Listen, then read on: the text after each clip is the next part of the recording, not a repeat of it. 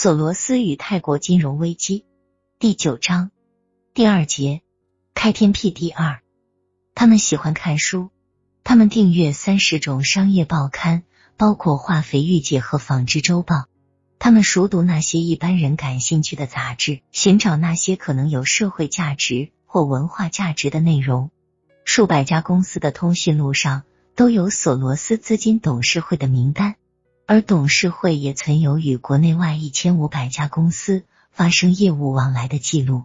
罗杰斯每天都要细心研究二十或三十份年度报告，以期发现一些有趣的公司发展的材料，或感知一点别人不能清楚的看到的较长时间内股市走向。他们百折不挠，所追求的就是一种突变。索罗斯为了验证他的理论，在股票组中，他密切注视着别人还没有意识到的突变。正如罗杰斯所说，对于公司最近能赚多少，或一九七五年铝的在运量怎样，我们并不那么关心，因为我们正在考虑的是社会的、经济的和政治的因素会怎样改变将来的产业和股票族的命运。如果我们所预料的和股票的市场价格差异很大，那一切都好了，因为那时我们可以大赚一笔。七十年代初，索罗斯在银行业中发现的突变就是其中一例。一九七二年，索罗斯敏锐的感觉到在这一领域将要发生突变。那时，银行业信誉最糟糕，银行职员被看作是庸俗而又呆笨的，几乎没有人相信银行业能从酣将中觉醒。自然，投资者对银行的股票毫无兴趣。然而，索罗斯经过独自的研究。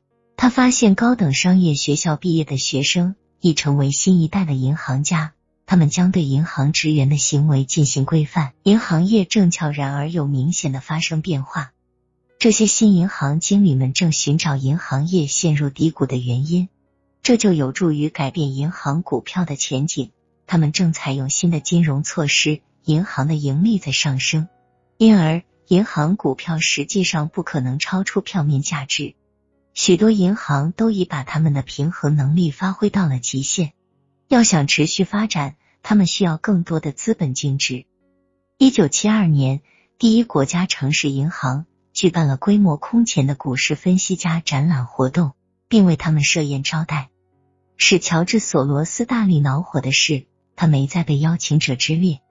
但这次宴会却刺激他采取行动。他写下了题为《发展银行之事实》。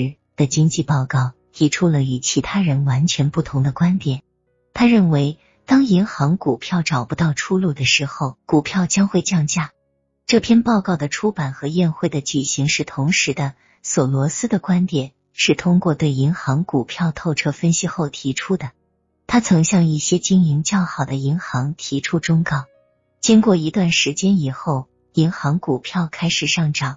索罗斯从中获得了百分之五十的利润。银行业的转变标志着走向七十年代大繁荣的开始。大繁荣加速了八十年代美国公司的扩大和合并。根据反馈理论，索罗斯把繁荣作为繁荣与萧条循环周期的起点。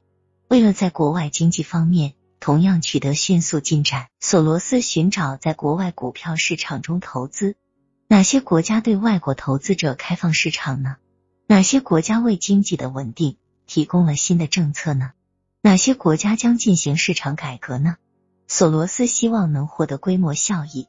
一个曾给索罗斯当助手的人说：“和任何精明的投资家一样，索罗斯总希望用最少的投资得到最大的利润。”索罗斯喜欢瞄准那些不成熟的市场，如法国的、意大利的和日本的。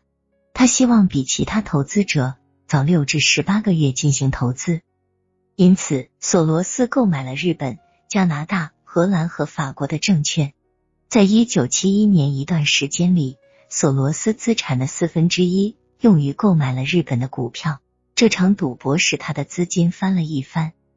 索罗斯和罗杰斯选择股种很精明。